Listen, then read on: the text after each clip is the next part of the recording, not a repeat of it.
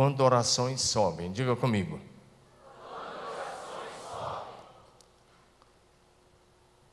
O que, que acontece na terra quando as orações sobem ao céu? E o objetivo dessa série de mensagens é motivar os filhos de Deus dessa geração a voltarem-se para a oração e a entenderem o quanto que é importante uma vida profunda, uma vida fervorosa de oração, uma vida disciplinada, de oração perseverante, de oração que realmente sobe ao céu. De gente que busca as respostas das orações, porque quando as orações sobem ao céu, o reino de Deus avança na terra. Amém? Quando orações sobem ao céu, o reino de Deus se manifesta com poder e grande glória na face da terra.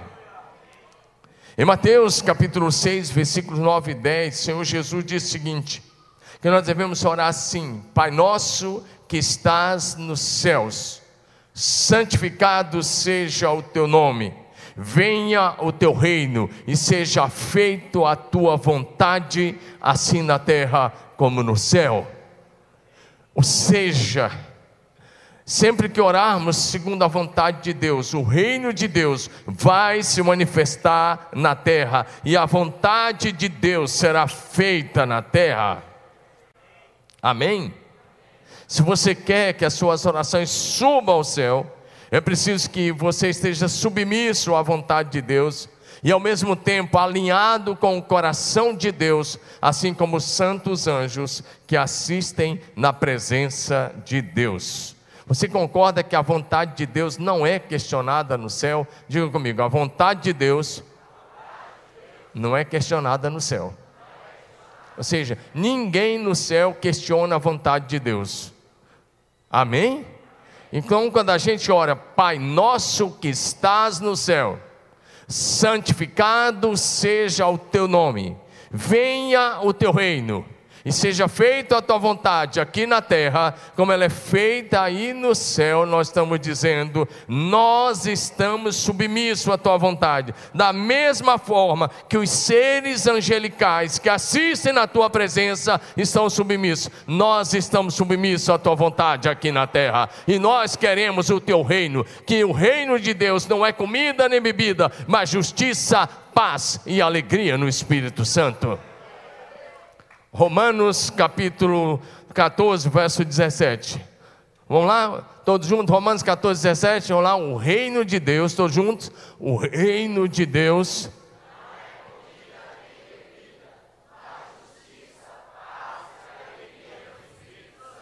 O reino de Deus é o reino de justiça, é o reino da paz, mas é o reino de alegria no Espírito Santo.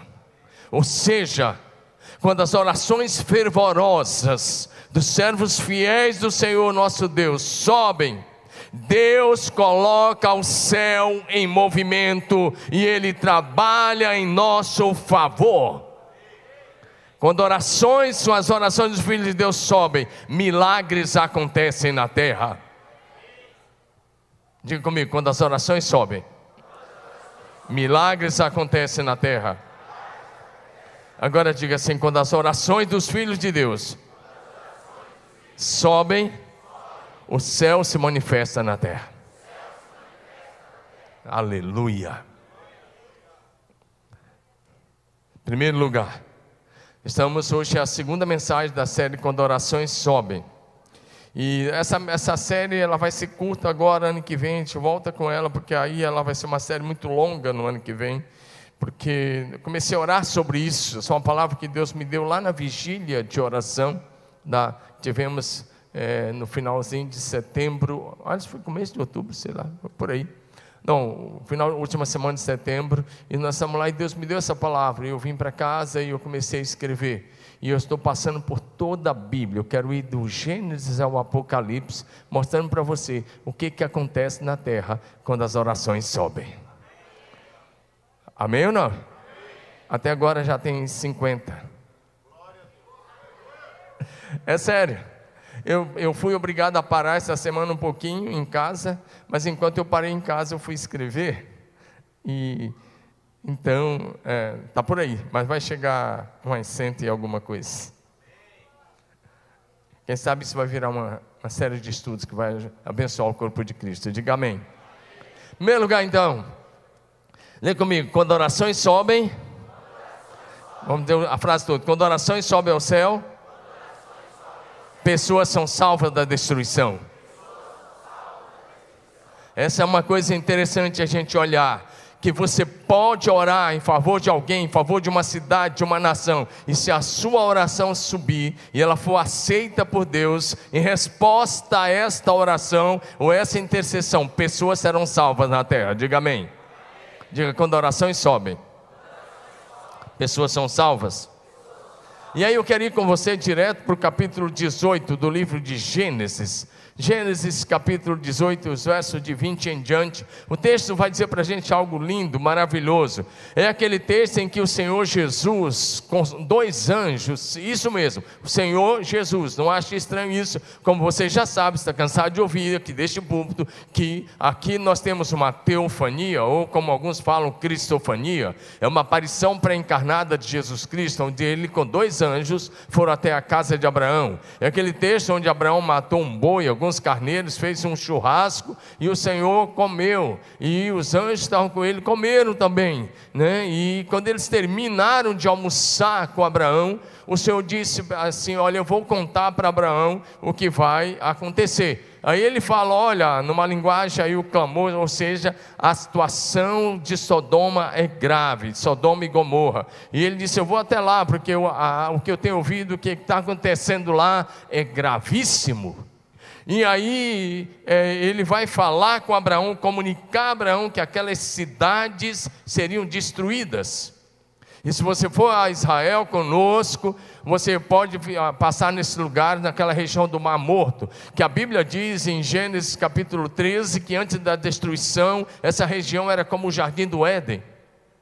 Mas que após a destruição, você pode é, checar isso lá, você ainda vai sentir o cheiro do enxofre, pegar até algumas pedrinhas de enxofre, se quiser, você pode tocar fogo. Só corre o risco de você se queimar, mas tirando disso, você pode ver isso, porque Deus faz, fez chover fogo e enxofre. Quando Abraão toma conhecimento, pode ir passando projeção do que Deus estava para fazer, ele começou uma oração de intercessão especialmente pela cidade de Sodoma. E Abraão começa dizendo assim: Senhor, o Senhor vai destruir o justo com o ímpio?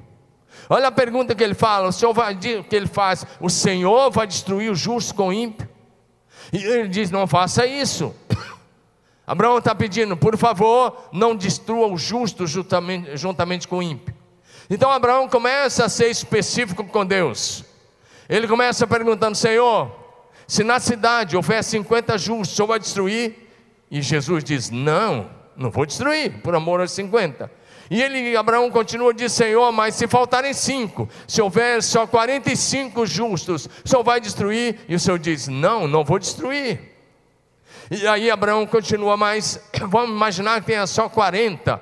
E Deus o Senhor diz: também não vou fazer por amor aos 40. E Abraão continua, Senhor, e se houver 30 justos na cidade? E o Senhor diz: também não vou destruir por amor aos 30. E Abraão continua e diz: Senhor, eu sou pós-cinza, mas por favor me permita falar mais um pouco. Se houver 20 justos na cidade, Senhor vai destruir a cidade? E o Senhor diz: Não, não vou destruir por amor dos vinte. E Abraão diz: Me permita falar uma última vez. Se houver dez justos na cidade, o Senhor vai destruir a cidade? E o Senhor olha para Abraão e diz: Não, se eu encontrar dez justos lá, não, a cidade não vai ser destruída por amor dos dez. E aí você começa a olhar para esse texto. E aí Abraão encerrou a sua oração de intercessão pela cidade de Sodoma ou pela cidade de Sodoma e Gomorra. E aí ele, o Senhor diz: Não, se houver dez, eu não vou destruir. Abraão se dá por satisfeito nesse momento. E aí a, o que aconteceu foi que a cidade foi destruída na manhã seguinte. Mas como você sabe, não tinha dez justos, tinha um. Mas Deus tirou um que lá estava. Dá um amém aí. E era um justo meio assim, meia boca. Porque ele já tinha perdido a influência, era o Ló. Ele já tinha perdido a influência. Ele era tipo sal que perdeu o sabor, tipo aquele crente que não influencia mais, que trabalha lá na empresa, na fábrica, lá no, lá no, supermercado, ou sei lá, lá na empresa você trabalha, mas ninguém sabe que você é, você é um agente secreto. Jorge não influenciava nem os seus futuros genros. Ló, desculpe. Ló não influenciava nem os futuros genros. Quando ele foi falar para os caras que a cidade ia ser destruída amanhã seguinte, os caras falam: Você está contando uma piada. E eles deram risada dele. Mas havia o Ló, e, o Deus, e Deus tirou o Ló. É interessante. E aí você aprende que a oração de Abraão foi bem sucedida. Porque Gênesis capítulo 19, versículo de número 29, vai dizer alguma coisa interessante para nós. Gênesis 19 vai dizer assim: Assim, quando destruiu as cidades da campina, Deus se lembrou de Abraão e tirou Ló do meio da destruição. Dá um glória a Jesus, está comigo aí? Me ajuda a pregar essa palavra nessa manhã. Dá um glória a Jesus aí. Deus tirou o Ló de lá. Mas Deus não tirou Ló por causa do Ló, Deus tirou Ló por causa da oração de Abraão. Onde estão os pais que estão entendendo essa palavra? Talvez seu filho está tomando o caminho das drogas, o caminho do vício, sua filha está tomando um caminho difícil.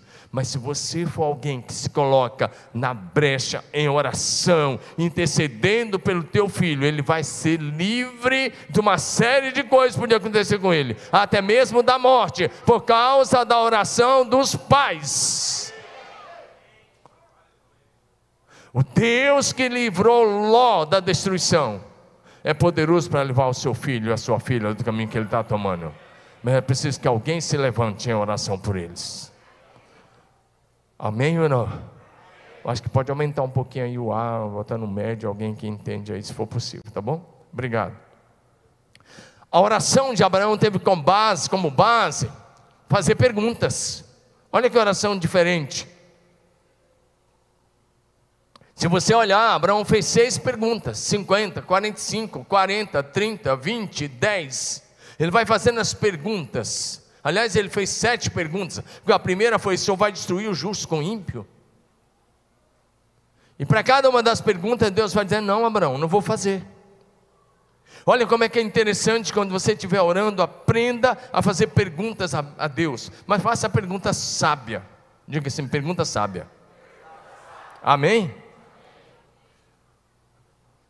Vamos para frente. Interessante quando você vai para 2 Pedro, capítulo 2, versículos 6 e 7. Pedro vai falar sobre essa situação e ele vai dizer alguma coisa interessante. Ele diz: Mais tarde o Senhor condenou as cidades de Sodoma e Gomorra e as transformou em monte de cinzas, como exemplo do que acontecerá aos perversos. Pedro está apontando para o último dia. E aí ele diz em, em contrapartida: resgatou Ló, tirando da cidade de Sodoma, por ser ele um justo. É isso que Pedro vai dizer. Só que quando você, se você continuar a leitura, quando você chegar no próximo versículo, depois disso que eu li, Pedro vai dizer assim: da mesma forma, Deus preserva o ímpio para o juízo, mas ele sabe proteger os seus filhos. Será que você pode levantar a sua mão? Se você veio cultuar, deixa esse celular de lado. Levanta a sua mão e diga: ah, Eu sei em quem eu tenho crido. E Ele é poderoso para me guardar e me levar salvo até o último dia. Dá um aleluia a Ele aí. Deus é poderoso a sua oração intercessória em favor de alguém pode livrar essa pessoa da morte física e pode salvá-lo para a vida eterna, e pode livrá-lo da morte eterna, e pode livrá-lo do caminho do inferno, porque se você orar por ele, qualquer hora dessa, ele vai receber a revelação de Jesus Cristo e vai ser salvo por causa da sua oração. Quantos estão orando pelos por familiares aí que querem ver salvo? Eu também estou. Eu tenho um irmão que precisa. e alguns parentes ainda. Eu sei que você também tem. Então não desista, vamos até o fim. Dá um aleluia aí. Segundo lugar, quando orações sobem ao céu, a sentença de morte é retirada e curas acontecem. Diga isso comigo: quando orações sobem ao céu, a sentença de morte é retirada e curas acontecem, milagres acontecem. O nome de Deus é conhecido na terra, aleluia. Aí nós vamos ver Abraão de novo em ação, e agora nós vamos para o capítulo 20 de, de, do livro de Gênesis. Abraão, aí nós vamos olhar para uma oração de Abraão em favor de um rei chamado Abimeleque, ah, para que aquele rei não morresse. Ele orou também pelas mulheres daquele reino e as mulheres da casa daquele rei, porque elas tinham se tornado estéreis. É, Gênesis capítulo 20, eu vou mencionando e a projeção vai colocando. Eu preciso fazer isso por causa do tempo da projeção. O texto diz que Abraão saiu daquela região, ele foi para aquela região do Negueb. Deixa eu explicar, esse capítulo está fora de ordem a nível cronológico.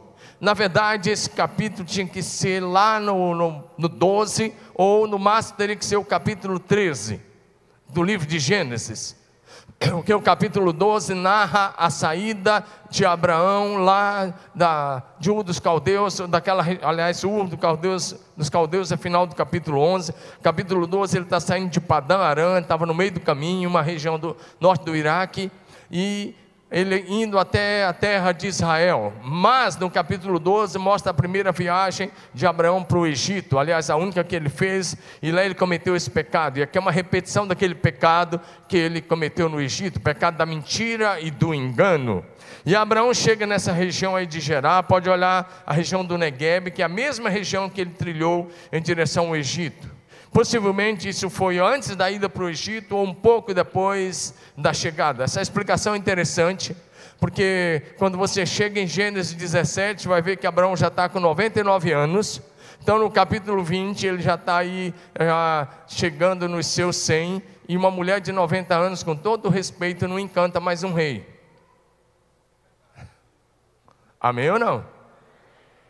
O amém foi assim fraco, todo mundo quer fazer uma média aí. As irmãs não vão ficar bravas aqui com 90 anos. Com 90 anos, aquela cor bonita da pele já está um pouco mais assim. Bom, vocês sabem. O fato é que aí a Sara possivelmente ainda estava com seus 65. Mas que mulher é essa Sara, hein?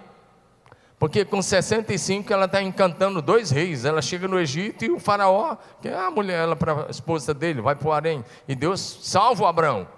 E aqui o rei Abimeleque faz o mesmo. Mas pecado de Abraão, e foi pecado grosseiro. Ele mentiu, ele enganou. Ele disse que a Sara era irmã dele. O rei não contou a conversa, levou ela para o harém. Só que Deus vem, Deus é misericordioso, diga comigo, Deus é misericordioso. Não vai mentir achando que Deus vai ter misericórdia de você como ele teve de Abraão, não. Por favor, não vem entrar nessa aí, não. Vou dar uma mentira, vou mentir aqui. O pai da mentira é o diabo. Jesus já falou isso. E os mentirosos são filhos dele. Não foi eu que disse. Leia João 8,44. Jesus disse que o diabo é mentiroso e pai da mentira. E ele disse para os fariseus: Vocês são filhos deles, dele, porque vocês são mentirosos. Todo que ama e pratica mentira é filho do diabo. Amém? Mas o Abraão mentiu. E aí o, o, Abimeleque pegou a Sara e levou para o harém. Vamos lá. Ah, o que acontece? Mas Deus disse assim: Deus foi até Abraão, deu um sonho, sabe aquele sonho, revelação, aquele sonho, visão. Deus falou, o texto diz: certa noite, Deus veio, o Senhor veio, diga, o Senhor veio. Abimeleque, o sonho, ele disse: Você vai morrer. Imagina, cara, você vai dormir hoje à noite. Imagina, você vai dormir de hoje para amanhã. E aí você está lá na sua cama e você está lá meio dormindo, meio acordado, e vem aquele sonho, meio revelação, e Deus diz: Você vai morrer. Qual é o médico que você vai contratar contra Deus para falar que você não vai morrer? Qual é o advogado que você vai falar? Deus, o advogado, convence aí que eu não vou morrer. Pois é, Deus veio até Abimeleque e falou: Você vai morrer. Porque você pegou uma mulher e ela tem marido, ela é casada. Olha, presta atenção, você aí que não está valorizando o casamento, que está quebrando o casamento a qualquer custo, e está achando que Deus mudou, e está achando que Deus não valoriza isso, deixa eu dizer uma coisa: o divórcio continua sendo um pecado. Vou repetir: o divórcio continua sendo pecado, e não é esse pregador que está dizendo, é o Deus do céu e da terra, é o Deus da Bíblia que diz isso. Ah, eu cometi. Então se arrepende, pede perdão e pratica o fruto do arrependimento. Amém ou não? A Abimeleque fala com Deus, oh Deus, eu só peguei porque ele falou que era irmã, mas eu não toquei nela ainda. E Deus fala, fui eu que não permiti que você tocasse nela. Eu permiti, não permiti que você tocasse, você ia morrer, não tinha mais jeito. Aí Deus fala assim: só tem um jeito de você não morrer. Devolve a mulher. Presta atenção, olha comigo, você ainda dormiria o restante da noite? Eu duvido. Eu não dormiria, você também não. O que, que o Abimeleque faz? Ele levando de madrugada, chamou as autoridades, os ministros dele, e ele disse: Olha, eu peguei uma mulher, ela é casada e a coisa está feia. Deus disse que eu vou morrer, vocês também vão, e as mulheres do meu reino também. A coisa ficou feia aqui. Mas olha o interessante, antes disso, Deus diz assim: devolva a mulher ao marido dela. Olha o que Deus disse. Projeção, por favor. Ele é profeta. Diga, ele é profeta.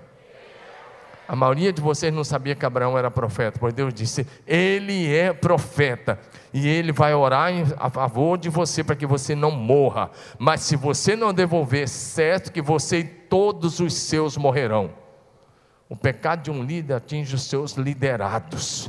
Você e todos os seus morrerão.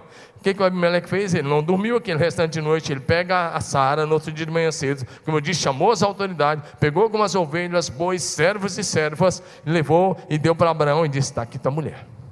Agora ora por mim, que só tem um jeito. Deus disse que você vai orar e Ele vai aceitar a sua oração. Diga amém. Empurra o seu irmão assim no ombro dele, dá uma cutucada, fala: Deus aceita a sua oração. Diga de novo: Deus aceita a sua oração. Então Abimeleque trouxe ovelhas e bois, servos e servos e os deu a Abraão e devolveu Sara, sua mulher. E o texto continua. Aí o texto diz assim, mais na frente: A seguir, Abraão orou a Deus. Diga: Abraão orou. E Deus curou Abimeleque. Diga: Deus curou Abimeleque. Esse é o primeiro caso na Bíblia de alguém orando por cura. Possivelmente aqui o Abimeleque já estava enfermo. Porque o texto diz: Deus curou Abimeleque. E, Deus, e o texto diz: Deus curou a sua mulher. Deus curou, curou as suas servas, de forma que elas puderam novamente ter filhos, porque o Senhor havia tornado estéreis todas as mulheres da casa de Abimeleque, por causa de Sara, mulher de Abraão. Ei, meu irmão, através da oração, o Senhor livrou Abimeleque da morte, o Senhor curou as pessoas do seu pequeno reino, o Senhor curou as mulheres do seu harém, o Senhor curou as mulheres do seu reino. Diga aleluia. É por isso que Tiago, capítulo 5, verso 16, vai dizer para a gente que a oração de um justo é poderosa e eficaz para mudar circunstâncias difíceis, para mudar realidades terríveis, para curar, para realizar milagres, sinais e maravilhas.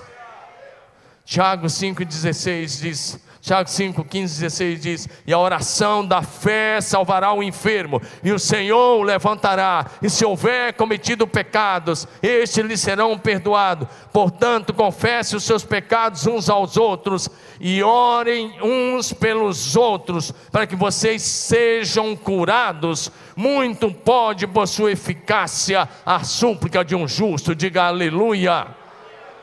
Contudo, que seu vizinho de novo fala a sua oração Fala bonito, a sua oração é poderosa e eficaz. Diga a sua oração pode curar pessoas, libertar pessoas, pode trazer vida onde a morte.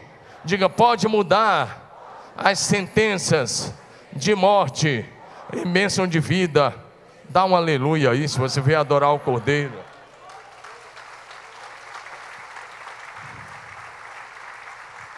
Meu irmão, minha irmã, que você tenha uma vida de oração disciplinada, uma vida de oração fervorosa, uma vida de oração perseverante e que as suas orações possam subir ao céu, para que haja milagres no meio do povo de Deus, começando na sua casa, na sua família, na sua célula, no seu trabalho, no ambiente onde você vive e com quem você convive. Diga aleluia.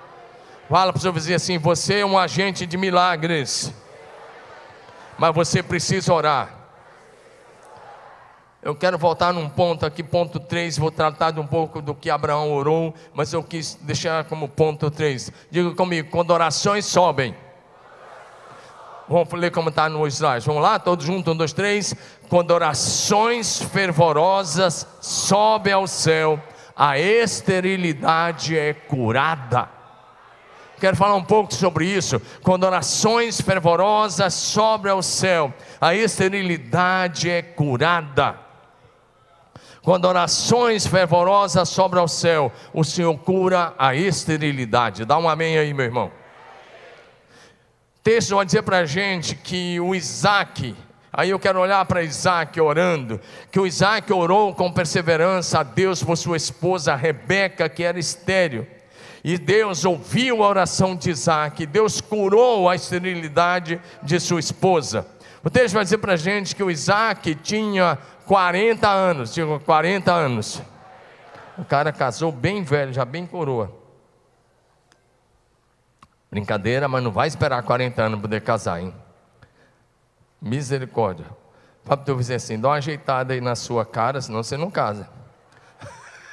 Se o cara for solteiro, dá uma ajeitada aí, rapaz. For moça, você não vai falar isso, mas o rapaz você pode falar, dá uma ajeitada aí na carcaça, é isso não, cara, não casa. Brincadeira, irmãos. Amém ou não? Dá um amém pelo menos para Jesus. Texto diz que ele tinha 40 anos quando ele tomou Rebeca por esposa. E vai dizendo que ele era filho. E olha o texto vai dizer assim: Isaac orou ao Senhor por sua mulher, para que ela fosse curada, porque ela era estéril. E o texto diz: O Senhor ouviu, diga o Senhor ouviu. O Senhor ouviu as orações dele, Rebeca, ah, a, por Rebeca, a mulher de Isaac, ficou grávida, diga ela ficou grávida. Agora presta atenção algumas coisas, no meio da gravidez acontece alguma coisa interessante com a Rebeca. Ela, os, os meninos começam a se mexer, ela tava, aí o Senhor disse, ela pergunta a Deus o que está acontecendo, e Deus disse, você está grávida de gêmeos. Mas agora preste atenção nesse detalhe, porque eu vou voltar nele daqui um pouquinho. O Senhor lhe respondeu: duas nações estão no teu ventre. Diga isso comigo: duas nações estão no teu ventre. Eu vou voltar nesse ponto e a coisa vai pegar para alguns aqui hoje de manhã. Digo de novo: duas nações estavam no ventre de Rebeca.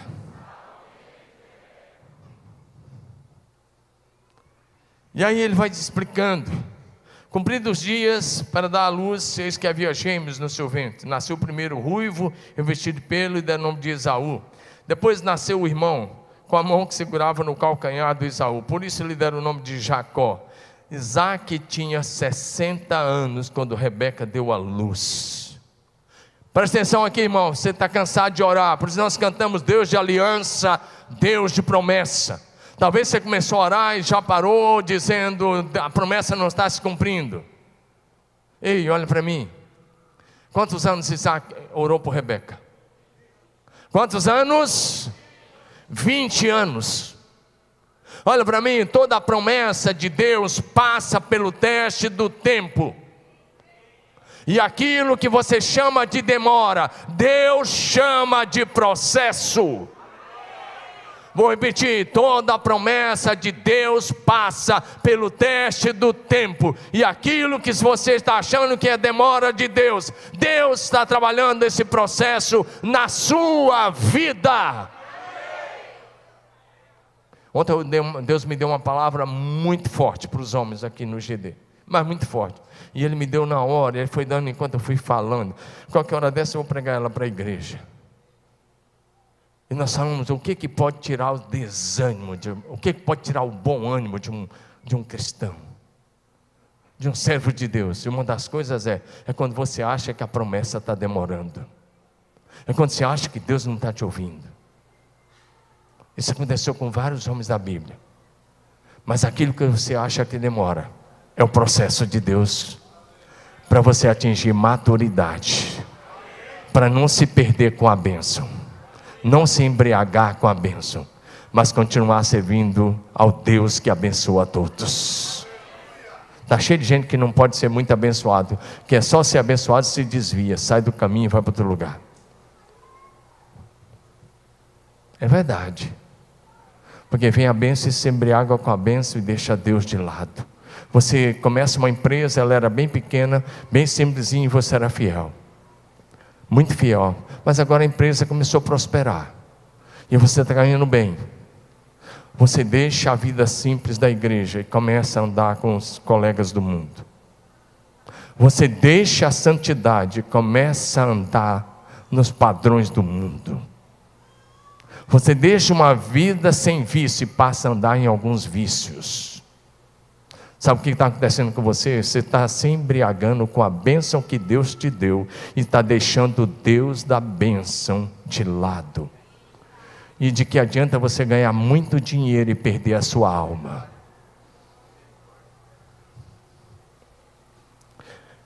Presta atenção, Isaac orou 20 anos, depois de 20 anos, ele teve dois filhos, diga amém.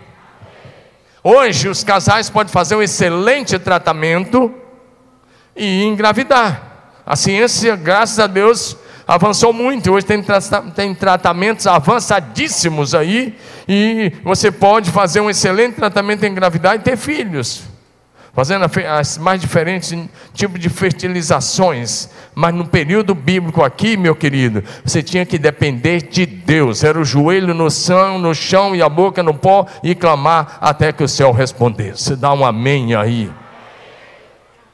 Sabe por que as pessoas oravam mais antes? Porque a, não tinha a tecnologia que tem hoje. Antigamente o agricultor plantava, vamos dizer que fosse a soja, o milho, ou arroz, ou feijão, ou qualquer uma dessas, dessa, dessa, produtos aí. E ele ia fazer o quê? Olhar o serviço de meteorologia o de meteorologia era o joelho no chão, amigão. Ele tinha que orar para o Deus do céu mandar chuva sobre a lavoura. Hoje ele olha o serviço de meteorologia e fala: essa, né, essa semana vai ser de chuva, é uma boa semana para um plantio. Então ele já planta baseado no serviço de meteorologia. Mas antes ele tinha que orar. Se quisesse ter um filho e a mulher fosse estéril, você tinha que orar até que Deus mudasse essa realidade, e assim em todas as áreas da vida. É isso que a igreja perdeu, porque está confiando mais na tecnologia do que no Deus que deu aos homens a capacidade de desenvolver esse nível de tecnologia. Quantos estão me entendendo aí? Dá um amém aí. A tecnologia está aí, deve ser usada, mas isso não dispensa a nossa vida de oração. O avanço científico está aí, mas deve ser usado se você precisa, use, não é pecado. Pecado é você fazer outras coisas. Mas, não exclua a oração. Amém ou não? Diga de novo: toda promessa de Deus passa pelo teste do tempo. Fala para o seu irmão assim: o que você chama de demora, Deus chama de processo. Dá um aleluia aí. Meu querido irmão, minha querida irmã, você deve ser o grande intercessor da sua casa, a grande intercessora da sua família, o grande intercessor pelos seus filhos. Eu disse que eu ia voltar, projeção, por favor, coloque de novo, Gênesis 25, versículo de número 23. Eu quero destacar a parte A. Presta atenção, igreja, porque Deus agora vai pegar bem firme com alguns que estão brincando com um tipo de pecado aqui. Quando, quando a Rebeca perguntou a Deus que estava acontecendo aquele movimento no ventre dela, os garotos se mexendo. Eu quero agora olhar para você, e o pecado que eu quero denunciar aqui é o pecado do aborto. Vou repetir: o terrível pecado do aborto. Porque onde é que está isso aqui, pastor? O Senhor lhe respondeu: duas nações estão no teu ventre, dois povos estão no teu ventre. Eu quero falar com os rapazes ou com os homens que algum dia levaram as suas namoradas a praticar aborto. Eu quero falar com os pais que financiaram o aborto dos seus filhos. Ei, pai, esse pecado vai te alcançar. Esse pecado vai te alcançar, essa fatura vai chegar na tua família. É uma questão de tempo. Ah, Deus já me perdoou. Deus perdoou a Davi, mas o pecado de adultério dele e o pecado que ele cometeu quando ele mandou matar Urias, lá colocar na frente da batalha, chegou na casa dele. A fatura vai chegar. Você acha que Deus está brincando com relação ao aborto? Deus não está brincando. Você olha e fala, era só um feto. E Deus olha para aquele feto que tem vida e que tem coração pulsando. E ele enxerga uma nação lá no ventre daquela mulher, no ventre daquela moça. Ele enxerga um povo, ele enxerga uma descendência. E você acha que você matou uma criança, você matou uma nação que podia sair dali. Se assassinou um povo que podia sair dali. De uma, Deus olhou e disse: duas, duas nações estão aí. Senhores pais, vou repetir para você não esquecer. Se você financiou o aborto da, da namorada do seu filho, ou você financiou o aborto da sua filha, ou dessa forma, esse pecado vai te alcançar. O perdão de Deus não tira a fatura que vai chegar. Um dia a colheita vai chegar. Você fala, eu não vim aqui na igreja para ouvir isso. Você veio também para ouvir isso. Acerta a sua vida com Deus. Acerta o quanto antes. Não brinca com esse negócio de vir na igreja e achar que assinou o cartão de pontos e está tudo certo lá. Os olhos do Senhor passam por toda a terra. Os olhos do Senhor passam por toda a terra. Ele se mostra forte com aqueles que eu amo. Mas Ele é o Deus de amor. Mas a base do seu trono é a sua justiça. Deus olhou para Rebeca e disse: Duas nações estão no seu ventre. Se ela abortasse, ela abortaria duas nações.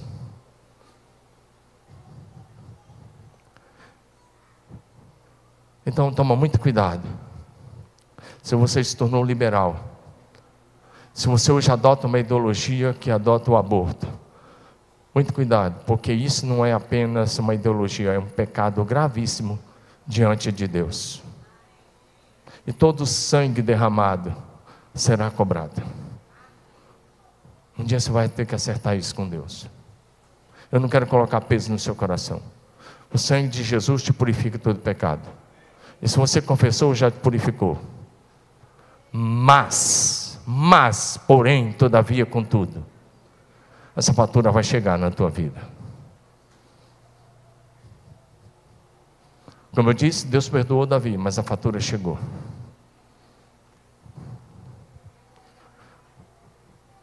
Você pode estar olhando apenas uma criança ou um feto, e Deus está enxergando uma nação. Diga aleluia. Diga comigo, quando orações sobem, diga quando orações sobem, a esterilidade é curada. Amém?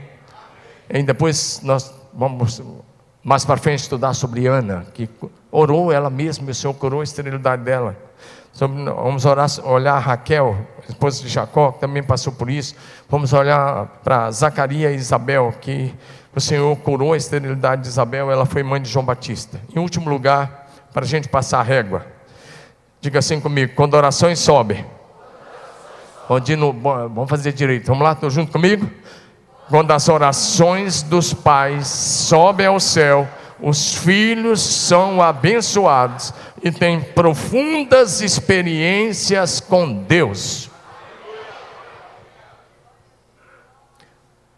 Tem profundas experiências com Deus. Diga amém. amém. Isaac orou, abençoando seu filho Jacó. E aí eu quero, nós vamos orar pelas crianças agora já, daqui uns minutinhos, nessa manhã. Aqui consagrando ao Senhor. Isaac orou pelo seu filho Jacó e abençoou a identidade, o destino dele e a descendência dele. Gênesis capítulo 28, versículos 3 e 4. Olha a oração desse pai pelo seu filho.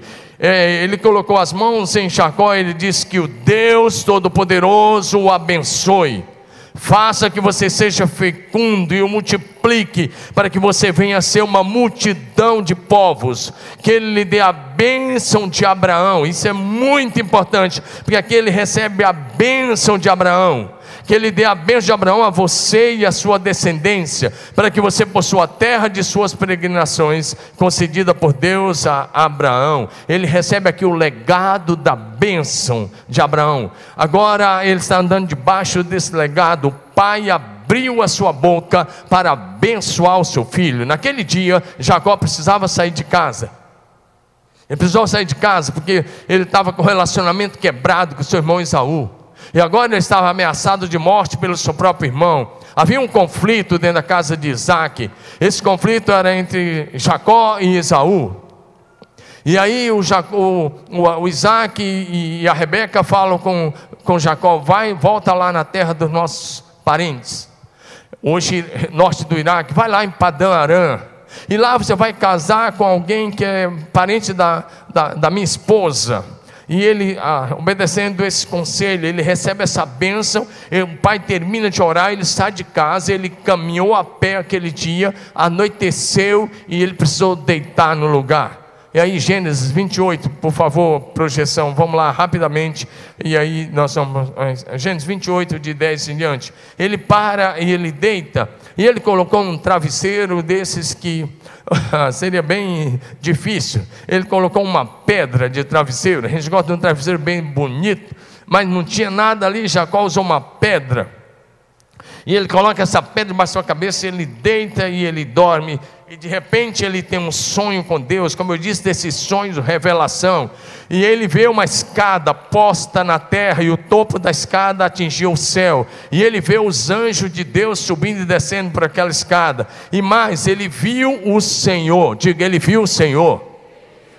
E ele, o Senhor estava não na parte de cima da escada, mas estava ao lado dele. Ele vê o Senhor ao lado dele. E Deus vem e se apresenta a Jacó. Mais uma vez, uma cristofania. Eu sou o Senhor, Deus de Abraão, seu pai, Deus de Isaac. E aí o Senhor vem e faz promessa: a terra que você está deitado, eu darei a você, a sua descendência. E ele repete a promessa feita a Abraão: a tua descendência será como o pó da terra. Por que, que ele recebeu essa palavra de Deus? Porque o pai o havia abençoado. No dia que Isaac abençoou, disse: Eu envio você debaixo da bênção de Abraão. Nesse dia Deus veio e confirmou: É, você está debaixo da bênção de Abraão. Por isso essa terra será tua. Por isso a tua descendência vai se multiplicar. Por isso a tua descendência vai ser como a areia da terra. Diga amém. Só dizendo vai ser como a areia, a areia faz parte da terra, misericórdia, diga amém aí. Me ajuda aí. E aí ele disse: vocês vão se estender para todos os lados, norte, sul, leste, oeste. E ele diz: a tua descendência, na tua descendência, a mesma palavra dita a Abraão. A mesma palavra de Gênesis 12: na tua descendência serão benditas todas as famílias da terra. Levanta a mão e diga: minha família está debaixo dessa bênção. É isso que está em Gálatas 3. Se você está em Cristo, a sua família está debaixo da mesma bênção de Abraão. Diga aleluia. E aí o Senhor diz para ele mais: tudo isso são palavras de Jesus a Jacó. Eu estou com você, eu vou proteger você, eu vou guardar você aonde quer que você for. Farei com que você volte a essa terra, não te abandonarei até que você cumpra aquilo que eu te prometi. Deus está dizendo: você não vai morrer até que você cumpra tudo que eu te disse você pode virar para o seu vizinho e dizer: Você vai viver com saúde até que você cumpra a promessa de Deus sobre a sua vida. Sacode seu vizinho e diz assim: Você não vai morrer agora. Você vai viver, Deus está com você, e as promessas de Deus vão se cumprir na sua vida. Amém ou não? Estou com você, vou guardar você, fica tranquilo, vou guardar você. Farei que você volte à terra, não vou te abandonar, até que você cumpra tudo que eu prometi. Se você andar com Deus, você vai viver todos os dias até cumprir o propósito eterno na sua vida. Quando Jacó levantou de manhã, ele disse: Na verdade, o Senhor está nesse lugar, e eu aqui não sabia. Ele disse um terrível esse lugar, e ele chamou aquele lugar de Betel. Diga Betel, casa de Deus, porta dos céus. Diga aleluia. Ele pegou aquela pedra, derramou azeite, é uma forma de ungir e dizer, e ali ele fez um voto, dizendo: se Deus for comigo, se Deus me der pão para comer, se Deus me cuidar, me der veste para eu vestir, se Ele cuidar de mim mesmo, Ele vai ser o meu Deus, e de tudo quanto Ele me der, eu vou dar o dízimo. Está aí, de tudo. Ele está prometendo o dízimo. Abraão tinha sido dizimista, o avô dele. E agora ele está dizendo: Eu também vou ser dizimista. Diga amém. E assim aconteceu, diga aleluia. No mesmo dia, na noite daquele dia que ele recebeu a bênção do seu pai, à noite ele teve experiência com Deus. Papai e mamãe, por favor, para de falar palavras pesadas sobre seu filho. Guarda os seus lábios disso. Pessoal, louvor pode subir. Papai e mamãe, presta atenção numa coisa. É meu dever como pai, agora como avô, e é seu dever como pai, como mãe, todos os dias, abençoar a identidade e o destino dos seus filhos. Será que você pode levantar essa mão e dizer: É meu dever, todos os dias, abençoar a identidade e o destino dos meus filhos?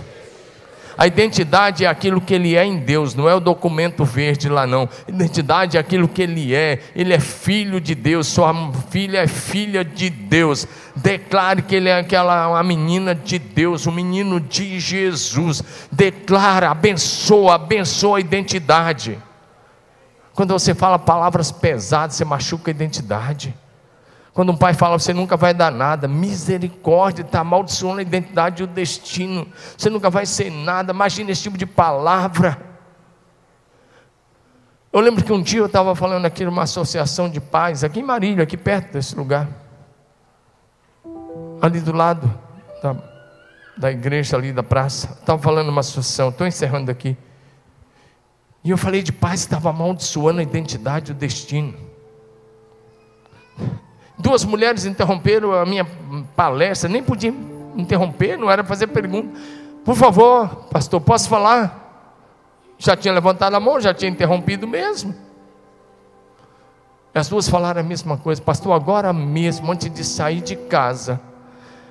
Uma falou, depois a outra falou. Ela disse: Eu mandei meu filho para o inferno. Vai para o inferno, seu moleque. Eu falei: ou você se arrepende, retira essa palavra, ou logo, logo ele vai estar no inferno das drogas no inferno do vício. E elas começaram a chorar. E elas disseram que iam para casa para fazer isso. E quando os pais estão falando isso, falando palavrões, abra sua boca. Ele abençoe a identidade. Se ele é homem, ele diz: Você vai ser um homem de Deus, poderoso, cheio de fé, cheio do Espírito Santo. Você vai crescer na graça e na verdade, vai crescer em sabedoria, vai crescer como Jesus cresceu, vai crescer para a glória de Deus abençoe seu destino, dizendo que você vai ser próspero, você vai ser bem sucedido. Eu te abençoo para que você prospere em tudo que você colocar as mãos. Eu abençoo os seus estudos, abençoo a sua futura profissão. Eu abençoo o seu trabalho, eu abençoo, abençoo e abençoo e abençoo. Eu já disse a vocês, dia que eu ia sair de casa, minha mãe me disse.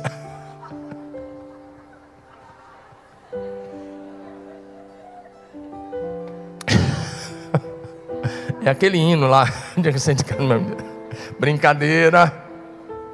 Não pegar não, estou pregando. Mas de que sair de casa mesmo? Minha mãe, mulher assim, está viva lá em Brasília, mora com uma das minhas irmãs. Ela fez 92 anos no último dia 16 de julho, está firme lá. E com a memória boa. E lê sem óculos. Ela tá, acho que a vista dela está melhor que a minha, porque eu preciso de óculos para ler. Ela, ela consegue ler sem óculos. Mas no dia que eu ia sair de casa, minha mãe pegou a Bíblia dela,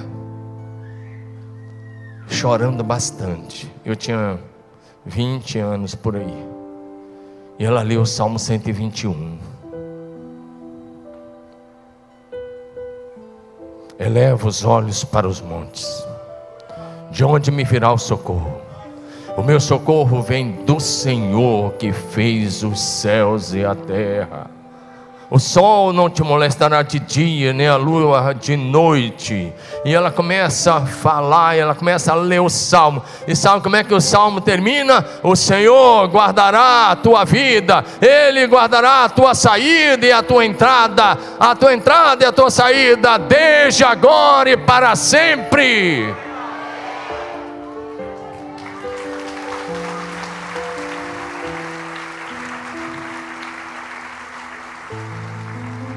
Desde esse dia eu ando debaixo da benção do Salmo 121. Eu já passei por cada uma, mas eu sei que eu estou debaixo dessa benção. Que tal se você abençoar seu filho todos os dias? Porque quando orações sobem, vamos, fique em pé e vamos dizer isso comigo. Digo, quando orações sobem, bonito, quando orações sobem ao céu, as bênçãos do Senhor são derramadas sobre a nossa família.